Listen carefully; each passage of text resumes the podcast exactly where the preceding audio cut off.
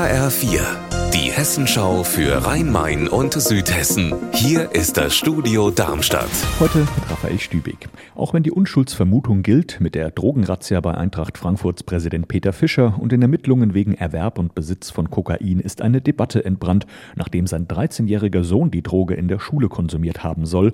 Und prompt gibt es auch die erste Rücktrittsforderung. Die kommt aus dem Sportausschuss des Bundestags vom südhessischen grünen Abgeordneten Philipp Grämer. Der ist bekennender Lilienfan, sagt aber mit dem Pokalderby am Abend gegen die Eintracht habe das nichts zu tun. HR-Reporter Volker Siefert, wie begründet er dann seine Forderung?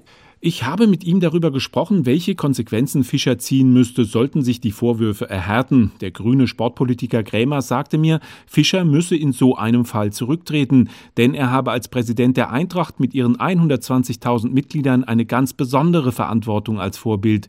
Die eigenen Drogen dabei zu Hause vermeintlich zugänglich für einen 13-Jährigen herumliegen zu lassen, sei absolut untragbar, denn für viele Kinder und Jugendliche würde der Konsum von Drogen durch diesen Vorfall normal normalisiert. Für das Pokalspiel am Abend zwischen Frankfurt und Darmstadt hat die Polizei große Sicherheitsvorkehrungen getroffen. Ein ganz friedliches Hessen-Derby-Vergnügen, das soll es aber in Darmstadt-Kranichstein geben. HR-Reporterin Petra Demand, was ist da geplant? Public Viewing in der evangelischen Philippuskirche. Da wird eine Großleinwand aufgebaut und dann sind alle willkommen. Egal welches Trikot, egal welche Religion. Los geht's mit einer ökumenischen Andacht um 20 Uhr. Anstoß ist dann um Viertel vor neun.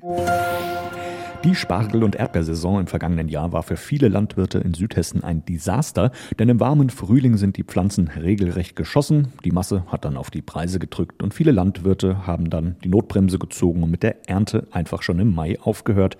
HR-Reporterin Anna Vogel hat sich bei der landwirtschaftlichen Woche in Gernsheim umgehört. Welche Lehren ziehen die Bauern daraus für dieses Jahr? Ein Spargelbauer aus Weiterstadt, der als Verbandschef für alle süddeutschen Spargel- und Erdbeerbauern spricht, hat mir gesagt, er wird in diesem Jahr rund ein Drittel weniger Spargel anbauen, er braucht damit weniger Saisonarbeiter und es gibt weniger Angebot am Markt. Stattdessen will er jetzt mehr auf Flachs setzen und probiert auch Pappeln für Holzhackschnitzel aus.